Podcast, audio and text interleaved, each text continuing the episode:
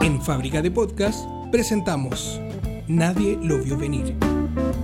Un relato con una mirada diferente.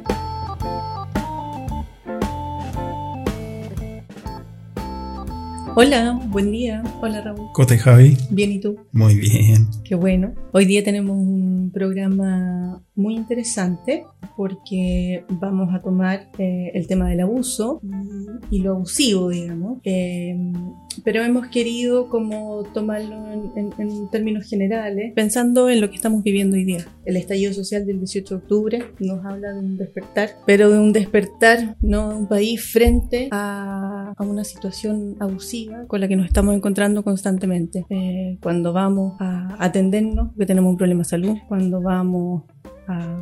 En fin, a tantas cosas, se me vienen tantas al mismo tiempo que se, se me enreda, ¿no? La situación en los colegios, en las universidades, los tratos en los bancos. O sea. Como que permanentemente es la sensación de, de que nos pasan a llevar. Como, como esa impotencia de, de, chuta, no- no, aquí mis derechos parece que no valen. Y claro, como que eh, surge esto de entonces tengo que gritar más fuerte. Claro, Y que parece que resulta, y resultó. lamentablemente. Claro. Lamentablemente tuvimos que hacer eso, digamos, ¿no? Pero resultó porque también hoy día, eh, desde el estallido social, se han puesto sobre la mesa, ¿no? Eh, un montón de cosas que hoy día la clase política está considerando, ¿no? Mm. Y prontamente ya tenemos incluso un cambio de constitución, ¿no? Como un pie inicial, digamos, para tratar de entender, o sea, para eh, responder un poco al, al llamado. Eh, por eso es que eh, quisimos tomar el tema del abuso. A mí en la consulta también ha sido un tema recurrente para tratar de entender lo que estamos viviendo. Eh, porque, a ver, vamos a partir con la definición, digamos, ¿no? Abusar es dañar a otro utilizando una situación de poder, un lugar de poder, ¿no? Eh, hay distintos tipos, por supuesto, ¿no? Está el abuso deshonesto sexual, el abuso de autoridad, de poder, de confianza, etcétera. Pero siempre el abuso se va a dar en una situación en donde uno está en una situación de poder con respecto al otro. ¿m? Y es en base a esa situación ¿no? que se da este, este abuso, este daño, esta falta de respeto. ¿m? Y por eso que yo creo que eh, la dignidad como palabra ha estado tan presente también, ¿no? No nos cansamos de leer en distintas partes eh, hasta que la dignidad se haga costumbre. Exacto. ¿sí? Eh, bueno, y tiene que ver con esto, con cómo vamos a tratarnos todos, cómo nos van a tratar también las instituciones, entendiendo que las componemos nosotros también, eh, para que seamos respetados, ¿no? para que el trato sea digno, para que no nos sintamos más humillados, eh, degradados. Eh, estamos reclamando respeto, ¿no? Y, y que se nos considere como con valor. Y, y qué bueno considerarlo como, como la historia larga. Cuando eh, hablamos de bullying en el colegio, estamos hablando de, de una relación de, de maltrato. eh, y, y que, que lamentablemente se ha ido normalizando esto de, de- de recibir maltrato. Alguien me decía tiempo atrás como lo violento que es que tú quieras, eh, siendo niño, dar una opinión y que si la pregunta aparentemente no es tan inteligente, todo el mundo se burle. ¿Ah? Eh, entonces, el, el- el maltrato, el abuso, como, como la contracara del respeto y de la, de la colaboración, la, la- la posibilidad de equivocarse sin temer que toda la horda se te venga encima solo porque te equivocaste. Eh, entonces, a, a mí me parece bien importante esto de eh, romper con la normalización del abuso Sí, de- sí. desde todo punto de vista, porque en el fondo tenemos que entender el abuso como un continuo Mm. que va desde eh, el, el- no sé, que, que- que alguien se ponga delante de la, fila, que hasta eh, un abuso sexual, que, que es un acto tremendamente violento y que, y que siempre en trampa, te quedas ahí con la sensación de que, chuta, ¿por qué dejé que pasara esto? Y como dejé, de alguna manera me siento medio cómplice y nos vamos entrampando. Es, es- es- compleja la vivencia del abuso. Sí, sí. Bueno, y por eso es que pasa mucho tiempo en general, ¿no? Hasta que uno se atreve como a decir, a hablar o a demandar, a denunciar. Eh, hoy día estamos viendo cómo todo el movimiento feminista no está poniendo sobre la mesa temas que vienen repitiéndose hace tanto tiempo Pero claro, principalmente porque son, somos un grupo que hemos estado discriminados desde hace mucho tiempo. ¿No? Entonces, ahora, tiene una fuerza ¿no? muy grande y a ratos podremos como pensar cómo se da eso, ¿no? Estas últimas semanas. El tema de la funa ha sido como complejo, hay que conversarlo, hay que entenderlo. Pero tenemos que entender que en un momento que hay un estallido, que hay algo que explota, hay algo que emerge, emerge con mucha fuerza. ¿sí? Y eso se da siempre en forma inicial. Pero yo quería como traer eh, la reflexión eh, para entender, digamos, ¿qué, hay detrás del abuso. Jung decía, eh, donde reina el amor no existe la voluntad de poder, y donde el poder tiene la primacía, ahí falta el amor. ¿no? O sea, uno es la sombra del otro. y ahí se entiende, ¿no? O sea, em, cada vez que estamos en una relación amorosa, ¿sí?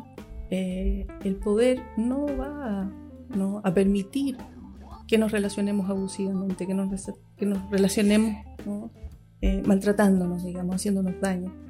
Eh, sin embargo, cuando solo reina el poder, claro, hay solo una diferenciación y un trato abusivo que se da en estos términos como el estatus. Mm. Y es bonita la definición, porque en el fondo entenderlo en, la relación amorosa, yo pienso en, la relación amorosa, no, no, en esta cosa así romanticona del el amor, Ah, tú y yo por, juntos por siempre, sino que eh, en este acto del reconocimiento del otro, como hizo Humberto Maturana, el acto amoroso como esta posibilidad de ver al otro, de, verlo y reconocerlo en su diferencia. Entonces cuando efectivamente estamos en el acto amoroso, hay una colaboración, hay un, hay un compartir, por lo tanto no necesito entrar en el juego de sentirme más importante que tú. Ah, y rompemos un poco esta dinámica que se ha ido dando donde, no sé, si yo no pertenezco a los colegios de elite, entonces me siento menos y como me siento menos, entonces tengo que tratar de, no sé, pues tener un mejor auto para ver si equiparo la cosa y entramos en una dinámica súper distorsionadora de todo, donde aparece cualquier cosa menos lo amoroso. Sí, incluso en, esto que siempre también estamos como reflexionando de que no me escucha, que no me entiende, ¿no? En el escuchar de lo que estamos hablando justamente es de que yo tengo que autolimitarme para ver al otro, para darle cabida al otro, ¿sí? Porque, bueno, a todos nos pasa, a nosotros también. De repente no estamos escuchando realmente, estamos pensando mientras el otro está hablando, estamos pensando en cuál va a ser mi el siguiente argumento, ¿no? Un poco como para, para no quedar eh, en menos o con menos ideas, ¿no? en una situación en la que no me siento tan cómodo. Sin poder dar el espacio de lo que significa escuchar. Para escuchar realmente me tengo que autolimitar. Y, ahí entonces doy la posibilidad de que el otro aparezca realmente y yo pueda entender qué es lo que me está diciendo, porque lo que hemos perdido es el valor de eso, ¿no? Como cuando yo realmente tengo un diálogo, una conversación donde estoy escuchando y el otro me está escuchando, lo que va a emerger en esa conversación es distinta. Va a emerger algo nuevo en eso. Pero si no estoy escuchando, ¿no? Y estoy en esta lógica más bien de poder, de competencia, ¿no? No hay cabida a que aparezca o emerja algo distinto. Pero resulta que en lo abusivo hay algo particular eh, y, que, yo creo que es como un poco la clave para entender por, por, qué nos cuesta tanto y por qué los cambios que estamos haciendo son cambios muy profundos. Y es que eh, la confusión es un poco la trampa eh, del reino del poder. O sea, cuando nos estamos relacionando solo en términos del poder y no de lo amoroso, hay una confusión. Si lo pensamos, eh, bueno, a lo mejor las situaciones más, más graves nos dan un ejemplo más, más fácil, pero en la situación del abuso sexual infantil, ¿qué es lo que ocurre? Un niño vive una situación de abuso con un adulto o con alguien que es mayor. ¿Qué es lo que piensa el niño? Uno cuando es niño dice, bueno, soy niño, los adultos, ¿no? Son los que saben, los adultos son los que entienden, los adultos son los que me cuidan. Si él me está diciendo que esto que estamos teniendo ahora eh, es algo eh, bonito, privado, ¿no? Y todas esas amenazas que empiezan a surgir, lo que le pasa al niño es que se confunde, ¿no? Y empiezas a pensar que en realidad el que está mal es él. Claro. Porque si lo está poniendo un adulto y yo me siento mal, bueno, no, el adulto que tiene razón. ¿no? Claro. Y, y, ahí además eh, entra la confusión del cuerpo, eh, algo que, que, que, descubrí en algún momento eh, tiene que ver con eso, con, con, el entrampe que tiene la persona que ha sido abusada porque en alguna medida sintió placer. Por lo tanto, eso queda marcado como eh, casi soy sucio, soy malo, porque ¿por qué me pasó esto? ¿Ah? Eh, entonces esa confusión eh, finalmente juega muy a favor del abusador. ¿Mm? Claro. claro. lo que pasa es que eso también pasa en las relaciones abusivas entre adultos. Claro. ¿Sí? Lo que pasa es que sea de otro modo. Pero el factor común es esta confusión. Claro. ¿Sí? Entonces cuando íbamos, ¿no? Hasta hace un año atrás, a, a, a, pedir una hora, a recibir un tratamiento, ¿no? Y nos contestaban que, bueno, esto es, así es el sistema, esto es lo que hay, usted tiene que ver, usted las tiene que arreglar, usted se las tiene que ingeniar. Estábamos confundidos también, ¿no? Bueno, pero, pero ¿cómo, digamos? ¿A quién le corresponde qué? ¿Por qué este sistema hace esto, digamos? Pero está instalado hace tanto tiempo, bueno, ¿qué voy a hacer yo? No tengo nada que hacer. No voy a ser yo el que cambie las cosas. Claro. me suben el pasaje al metro. Bueno, el ministro dice que me levante más temprano. ¿De qué? ¿Dónde? ¿Cómo entiendo? ¿Mm? Claro. Toda esa dinámica de confusión eh, es un poco la trampa para que las situaciones abusivas ¿no? se estén dando. Ahora, estamos mezclando otras cosas, ¿no? Yo estoy tratando porque vamos a situaciones más graves, otras no tanto, pero lo que quiero es dar a entender, ¿no? Esta, este aire, ¿no? Este aire, este ambiente en el que se generan relaciones de poder en donde lo amoroso no está. Porque también cuando nos atiende alguien, ¿no? En, esa misma, en ese mismo hospital, en esa clínica o lo que sea, digamos, nos atiende alguien que es amoroso, que nos mira, que nos entiende y nos da un consejo distinto para que sea más fácil, nos quedamos asombrados. Claro. y estamos haciendo reconocimientos en general, ¿no? Oye, no, mira en este lugar, mira tal persona. Y, y andamos buscando quien nos trate amablemente. Y eso no puede ser. Como, como que el desde se convierte en una cosa muy extraordinaria. ¿no? Y, y, ese respeto y ese reconocimiento que, uno lo ve lo cotidiano. Yo estoy haciendo el ejercicio consciente de subirme un ascensor y saludar, aunque no me saluden, y despedirme, aunque no se despidan, eh, porque finalmente es un acercamiento y un reconocimiento del otro. Estamos compartiendo un espacio y creo que es importante empezar a cambiar la, las lógicas desde ahí, de, desde, desde, lo transaccional, que es la línea que, a mí me gusta, se habla que hay un padre, un adulto y un niño, el pan de Verne, y dentro del, padre está el padre crítico y el niño está el niño sumiso, el niño rebelde, e interaccionamos con el pan del otro. Entonces la dinámica de abuso se da desde este padre que hay en mí, que se relaciona con tu niño interno y que le dice que está mal, que no sé qué, que no sé cuánto, eh, y se instala una relación donde el otro responde como niño y yo respondo como padre. Y si no se rompe eso, las dinámicas de abuso van a estar instaladas permanentemente. La salida es decir, bueno, aquí somos dos adultos.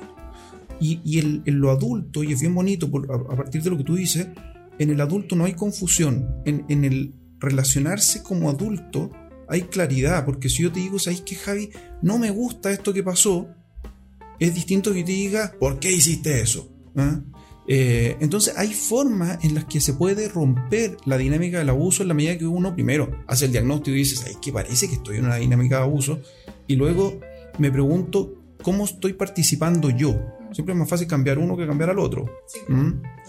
Eh, entonces es bonito eh, mirarlo como desde ese lugar. A ver, si yo estoy participando en una relación de abuso, soy víctima, sí, pero me, me tengo que hacer responsable para no seguir participando en esas relaciones de abuso, sobre todo las que son menos significativas, porque cuando uno está entrampado en una relación de poder eh, real, es mucho más difícil salir de ahí. Sí, claro, claro. Claro, lo que pasa es que, a ver, si estamos hablando, ¿no? Que, que lo abusivo tiene eh, mayor terreno cuando estamos situados en, una, en, en, un lugar de poder frente a otro. ¿no? ¿Cómo abordarla? ¿Qué podemos hacer? Eh, yo no puedo cambiar a los demás, ¿no? Desafortunadamente. Pero sí puedo instalarme yo, ¿no? En una situación amorosa. Que no es, y ahí yo creo que tenemos que ser bien claros, ¿no? No tiene que ver con que yo tengo que eh, dar todo y, y, casi que mostrarme súper vulnerable. Eso no es amoroso, ¿no? Lo amoroso es respetuoso.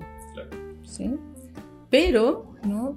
Si yo voy haciendo consciente mi forma de plantearme frente a los demás, ¿no?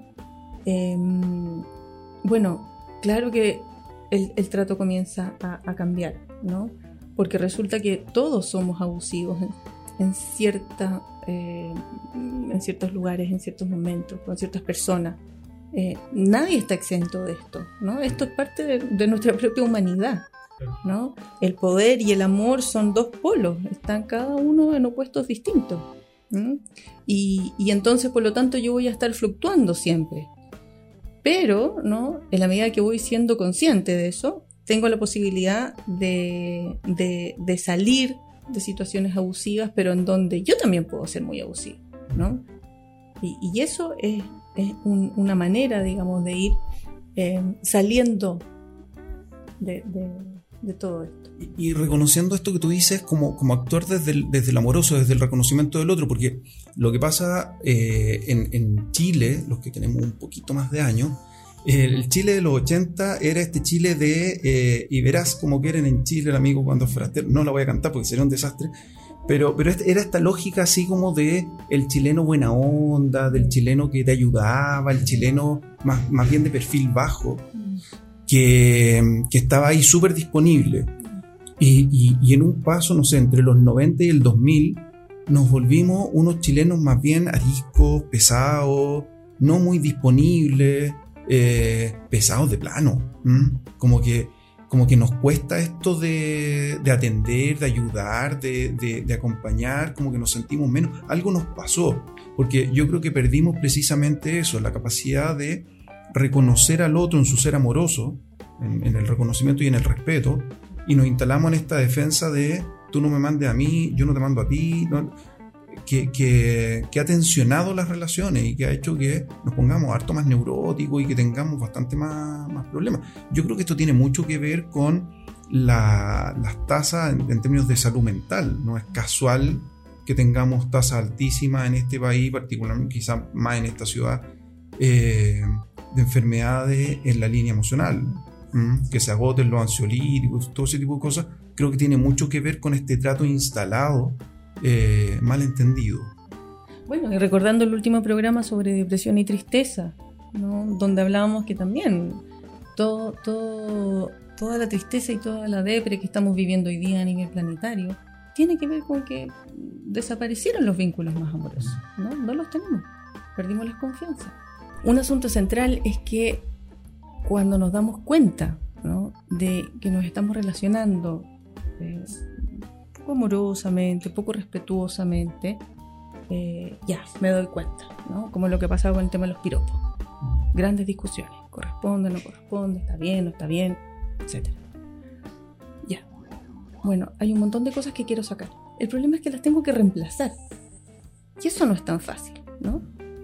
Ya, sacamos ¿no? un montón de dinámicas abusivas que tenemos instaladas, pero, pero ¿qué digo ahora? ¿Cuáles son mis frases? ¿Cómo me relaciono con los demás? ¿no? Por eso es que este cambio necesita, necesita tiempo. ¿no? Damos de repente con ciertas luces, decimos ciertas cosas y al día siguiente uh, estamos de nuevo lo mismo. Bueno, es porque estos cambios no tienen que ver incluso así como con un sistema neuronal bien ahí instalado. Entonces, requiere tiempo, requiere nuestra paciencia, pero requiere también que no nos agotemos. Claro. Y, el ir haciendo conciencia tiene que ver con eh, con mirar, como decimos, con reconocer al otro y escuchar. Yo, yo creo que la potencia de lo que ha pasado con, con esto de las tesis, eh, que, que, yo debo reconocer, cuando lo, escuché por primera vez se me pararon los pelos, encontré fantástico, pero, pero muy fuerte. ¿eh? Esto de la culpa no era mía, ni dónde estaba, ni cómo vestía, el, el reconocimiento de ese abuso, de la sensación de vulnerabilidad. Entonces, claro, cuando uno entiende eso, el piropo ya no es trivial. No. El, el, acercamiento más allá de no es trivial. El, la mala respuesta no es trivial, porque algo nos está pasando y que esto se haya aprendido por todo el mundo y que todo el mundo se siente identificado por esto. Eh, es muy potente. Muy potente. Eh, y es potente desde lo femenino, desde donde se instala, mm. pero ojo, es potente desde lo masculino también. Porque, Por supuesto. Porque hay, una, porque hay lógicas de abuso que a veces son igual y a veces son distintas y que están ahí, que, que se han puesto en evidencia. Entonces, como dices tú, eh, probablemente el reemplazo tiene que ver con eh, la instalación de otras dinámicas otras dinámicas que tienen que ser concebidas, que tienen que ser pensadas, probablemente desde la educación preescolar, eh, donde vamos a poder decir, ¿sabéis qué? El modo de relación tiene que ver con esto, con cómo pedimos, con que si me equivoco no pasa nada, eh, que si tengo un problema puedo arreglarlo. Y eso no implica que no nos podamos enojar y que no se nos pueda salir la cadena de vez en cuando, pero que podamos hacer un acto de reparación y que no caigamos en esto de normalizar. ¿Ah? porque si no, como el nombre del podcast, en el, va a pasar que eh, vamos a decir nadie lo vio venir cuando era muy evidente. Eh, o sea, esto también era muy evidente. To, toda la, la, dinámica de abuso que estaba instalada. Sí, ¿Mm? sí y, y, y, en eso también yo creo que el tema de la crianza, ¿no? que viene siendo un gran tema en el último tiempo porque ha ido cambiando muchísimo, eh, surge también a partir de lo mismo, ¿no? Porque habían también dinámicas de crianza muy abusivas, ¿no? Es hasta hace muy poco, ¿no? En donde como que la palma, ¿no? el cocorrón y todas esas cosas estaban como bastante permitidas, ¿no? O normalizadas. Normalizadas. Eh, y hoy día, ¿no? A veces yo escucho mucho como harta crítica con respecto a estos nuevos modelos de crianza, donde como que pareciera que nos desvivimos con los niños y nos cuesta ponerle límite. Y bueno, lo que pasa es que estamos tratando de hacer un ajuste. Estamos tratando de hacer un ajuste porque estamos tratando de criar de un modo en el que no fuimos criados. Y, y, y ese cambio toma tiempo. Toma tiempo porque tengo que poner otras cosas sobre la mesa. ¿no? No sé cómo vamos de tiempo quizás para ir terminando, pero es que me acordé de esta película que está hoy sugiriendo eh, por distintas partes, la he escuchado, eh, historias de matrimonio. Netflix. Netflix, sí. Publicidad gratis. Publicidad. es que está nominada, parece, ¿no? Algo. Eh, y es bien interesante, es bien interesante la película porque te muestra la historia ¿no? de, este, de este matrimonio. Eh, y resulta que uno puede ver en la película, durante la película, ¿no? Cuando ellos dos eh, están mostrando ¿no? mucho afecto por el otro, mucho cariño, mucha pena, ¿no? que hay una separación de por medio. Y en otros momentos, ¿no? Como emerge la rabia más grande. Eh, y yo creo que tenemos que aprender también a no asustarnos, ¿no? Como dices tú, si me enojo puedo reparar, ¿no? Pero eh, ir entendiendo que así es, así es la humanidad, así es, todo eso está dentro de uno. Eh, ¿Y cómo nos vamos a ir hoy día por todo lo que estamos viviendo, ¿no? enfrentándonos de nuevo frente al otro? Eh, es bien distinto, porque al final eh, la, el, la, demanda social tiene que ver con seamos todos conscientes, porque si no esto no resulta. Claro. ¿no? Sí, yo creo que es importante entender que nos podemos enojar, podemos discutir, podemos tener un desencuentro. El problema del abuso es cuando eso se convierte en una dinámica, cuando eso está instalado permanentemente. Ahí es donde tenemos que poner atención. Y es lo que hemos dicho muchas veces en este podcast, digamos. Eh, evitar normalizar. No es normal una relación de abuso.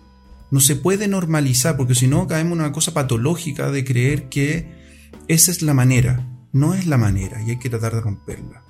Yo me acordé de un libro eh, que leí hace mucho tiempo y eh, debo reconocer que me costó contener las lágrimas en algunos momentos, que se llama Mil Soles Espléndidos, de, eh, esto está difícil, eh, Khaled Joseini, no, no estaba tan difícil, un librazo bien rudo donde la dinámica de abuso está muy instalada desde el punto de vista cultural además, bien potente.